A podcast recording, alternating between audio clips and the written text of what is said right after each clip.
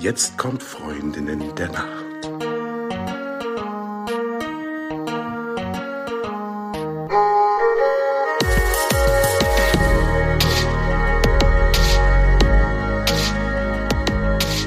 Hallo und herzlich willkommen zu einer neuen Folge von Freundinnen der Nacht. Mein Name ist Talea und bei mir ist die, die Eva. Hi. Und wir haben heute mal wieder einen Quickie für euch und ich bin ein bisschen aufgeregt, denn ich weiß noch gar nicht, worum es geht. Eva hat eine Überraschung für mich. Ja, genau. Normalerweise besprechen wir die Themen immer vorher und heute haben wir nichts besprochen und äh, Talea wird jetzt ins kalte Schlafwasser geworfen sozusagen. Ich möchte einfach die Gelegenheit nutzen, dich noch mal ein bisschen mehr vorzustellen. Wir haben das ja einmal ganz äh, gut gemacht am Anfang und wir haben uns ja jetzt besser kennengelernt und ich finde auch alle, die uns zuhören, können uns noch besser kennenlernen. Und deshalb habe ich ein paar Fragen vorbereitet, die ich dir jetzt einfach stellen will und äh, ich bitte dich, die zu beantworten. Okay, ich, ich gebe mein Bestes. Geht los. Die erste Frage, Talea, ist, wenn du für den Rest deines Lebens ein Lied zum Einschlafen hören müsstest, welches wäre es? Hm, das ist richtig schwer zu beantworten, denn ich kann am allerersten einschlafen, wenn es richtig ruhig ist. Also ich mag das gar nicht so gerne, dann noch so ein bisschen beschallt zu werden. Nur manchmal, so wenn meine Gedanken kreisen, dann mache ich mir halt einen Einschlafen-Podcast an mit so einer monotonen Stimme. Also wenn ich das austauschen dürfte, dann würde ich den Einschlafen-Podcast wählen. Denn der, also das ist jetzt hier natürlich unbeauftragte Werbung, aber der begleitet mich schon ein paar Jahre äh, und funktioniert immer sehr gut. Ähm, ein Lied hätte ich da leider gar nicht. Okay, vielleicht fällt es dir einfacher, die Frage zu beantworten, wenn es ums Aufwachen geht. Welches Lied würdest du zum Aufwachen hören, wenn du für den Rest deines Lebens jeden Morgen eins hören müsstest? Ja. Und da gilt äh, jetzt keine, keine Ausweichantwort. ich schäme mich schon ein bisschen, bevor ich angefangen habe zu sprechen, denn mein Musikgeschmack ist ja gesellschaftlich vielleicht nicht so anerkannt. Also ich höre ja sehr, sehr harte elektronische Musik und viele meiner Freunde empfinden meinen Musikgeschmack als leichte Zumutung. Und theoretisch könnte ich eigentlich auch direkt morgens mit meiner Playlist starten und man kann sich diese Playlist ungefähr so vorstellen, wie jemand, der einfach die ganze Zeit durch den Raum springt und zwar mit aller Energie, die ihm zur Verfügung steht. Oder so, so lasse ich mich morgens auch gerne im Badezimmer begleiten. So beim Duschen und so höre ich auch gerne so eine Musik. Aber direkt nach dem Aufwachen ist das gar nicht so eine gute Idee. Da wird ja der Körper auch total schockiert. Also vielleicht beginne ich damit erst ein paar Minuten, nachdem ich schon ein bisschen wach geworden bin. Ja, okay. Hattest du als Kind ein Kuscheltier, das nie im Bett fehlen durfte? Ja, ich hatte mal eine Didelmaus und die habe ich geliebt. Diese Didelmaus hat dann irgendwann, äh, da ist dann an dem Schwanz so die Naht aufgegangen und dann hat sich das einfach ein bisschen geöffnet.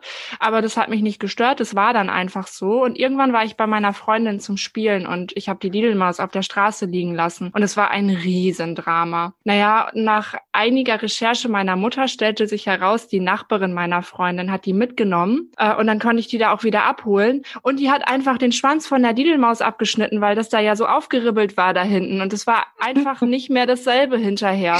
Das war auch ein bisschen traumatisch. Aber ja, ich, hatte ich hatte meine Didelmaus. Ja, ich glaube, jeder hat sowas als Kind, ne? Oder auch und man, man schleppt es dann so mit und wenn es dann irgendwann kaputt ist, dann geht gar nichts mehr. Dann muss man sich mhm. neue Einschlafstrategien einfallen lassen. So, wenn du keine Chronotypen kennen würdest, also wir kennen ja die Lerche und die Eule. Eule, die Nachtigall, sage ich immer, weil ich so ach, ich bin so großer Fan von Romy und Julia. Also, wenn du keine Chronotypen kennen würdest, wie würde dein Chronotyp heißen und wie könnte man den beschreiben? Das wäre eine Mischform aus Duracell-Hase und Faultier. Also beginnt mit dem Duracell-Hasen, übergehend in irgendetwas Hungriges, vielleicht eine Löwin. Ich glaube, ich werde dann auch hangry, wenn ich dann irgendwann noch nicht gegessen habe. Und dann geht's über in Faultier. Also ich wäre ja ein, ha ein Haultier, ein Haultier, eine Mischung aus Hase und Faultier. Ein, ein, ein Duracell-Haultier wäre ich. ja, wer weiß. Vielleicht findet man das irgendwann in den, in den Geschichtsbüchern mit einem Bild neben dir. ja. Für welchen Nachtjob hast du am meisten Bewunderung? Uh, also prinzipiell habe ich große Be Bewunderung dafür, dass Menschen bereit sind, wenn es draußen dunkel ist und irgendwie alle anderen schlafen, dann zu arbeiten. Und am meisten Bewunderung habe ich aber vielleicht ganz grundsätzlich vor, vor Menschen, die anderen Menschen das Leben retten oder die irgendwie im Gesundheitssystem arbeiten. Ich glaube, das ist ein sehr anstrengender und teilweise undankbarer Job, aber auch gleichzeitig ein so wichtiger Job, der viel mehr Wertschätzung erfahren dürfte. Und ich würde sagen, das ist meine Antwort. Mhm. Ja, und bei der letzten Frage ist es mir ganz wichtig zu betonen, dass es nicht um Sex geht, Talia. Also ohne Sex. Mit okay. wem würdest du gerne mal dein Bett teilen? Okay, also wenn es jetzt tatsächlich nicht um Sex geht, dann sollte die Person in erster Linie ruhig schlafen. Also nicht schnarchen, nicht so viel rumwühlen und nicht ständig zur Toilette wollen. ähm, und da ist es dann ja auch fast egal, wer das ist. Also ich könnte mir ja jetzt irgendeinen Promi aussuchen oder irgendeine bedeutende Person, irgendeine Person, die ich vielleicht bewundere oder, oder was auch immer. Aber das ist dann ja fast egal, weil wenn ich schlafe, kriege ich da ja nicht so viel von mit. Mm, dann wäre mein nächstes Kriterium noch eine, also nicht so ein Heizofen, aber auch nicht so eine verfrorene Person, also so angenehm temperiert. Das ist ein bisschen wie bei einer Cappuccino-Bestellung. Ich hätte gerne einen entkoffeinierten Hafer-Latte Macchiato. ja, ich würde tatsächlich nach Eigenschaften auswählen, die mich dann gut schlafen lassen. Mm, aber wer wäre diese Person? Man weiß es ja auch gar nicht so richtig, wer das alles erfüllt, was du dir wünschst, ne? Ja, das kann man halt im Voraus ja auch nicht wissen. Das ist ja auch immer die Herausforderung. Das sollte man, wir hatten ja schon mal in einer anderen Folge die Idee, eine Dating-App zu erfinden, die Schlaftypen oder Gewohnheiten oder Routinen mit einbezieht. So. Und ich finde ja nach wie vor, dass das eine gute Idee ist. Also also müsste ich eigentlich ja schon, bevor ich mir jetzt eine Person auswähle, wissen, was das für ein Schlaftyp ist. Ja. Wüsstest du jemanden? Also ich habe ja die Fragen mir ausgedacht, deshalb ist es ein bisschen gemein, wenn ich keine Antworten wüsste. Aber ich stelle mir das so vor, dass man mit der Person, wenn es jetzt egal wer sein könnte, dass man ganz viel quatscht, bevor man einschläft und äh, sich auch morgens freut, wenn die Person neben einem liegt. Ja, und äh, da ist natürlich an Platz eins mein Partner, der Pascal. Aber wenn es den jetzt nicht gäbe, wir den jetzt mal außen vor lassen, also mein mein Privatleben, dann könnte ich mir vorstellen, ich will es gar nicht sagen. Also äh, Matthias Jetzt. Schweighöfer finde ich total nett und ich glaube, dass der eine mega Quasselstrippe ist und der hat bestimmt viel zu erzählen. Ansonsten habe ich mir auch Gedanken drüber gemacht. Ich habe auch so ein paar Freundinnen tatsächlich, mit denen ich noch nie die Nacht in einem Bett verbracht habe. Weil wenn man erwachsen wird, passiert es ja irgendwie gar nicht mehr so häufig, ja.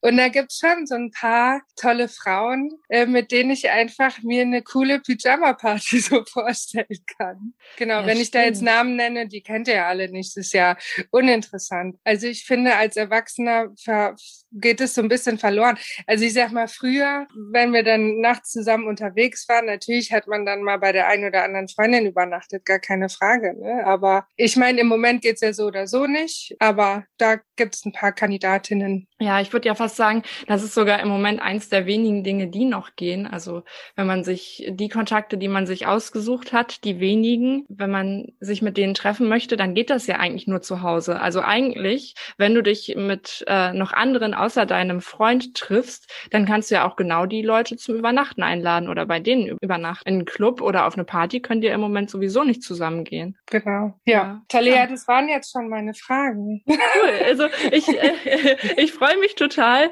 äh, über diese unerwartete Vorstellungsrunde. Finde ich total schön. Und bei Gelegenheit werde ich ich mir auch ein paar Fragen für dich überlegen. Und dann gibt es für euch da draußen noch einen zweiten Vorstellungsquickie und dieses Mal dann mit Eva. Yay! Schön. Eva, danke dir. Ich danke dir. Und euch da draußen vielen Dank fürs Zuhören und bis zum nächsten Mal und gute Nacht. Gute Nacht.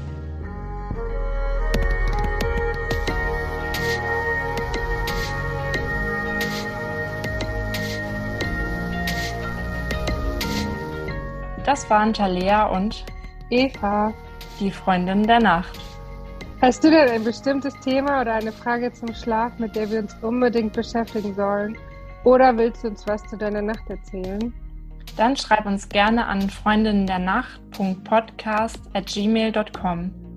Bis zum nächsten Mal bei den Freundinnen der Nacht, Talea und Eva. Und jetzt gute Nacht. Gute Nacht.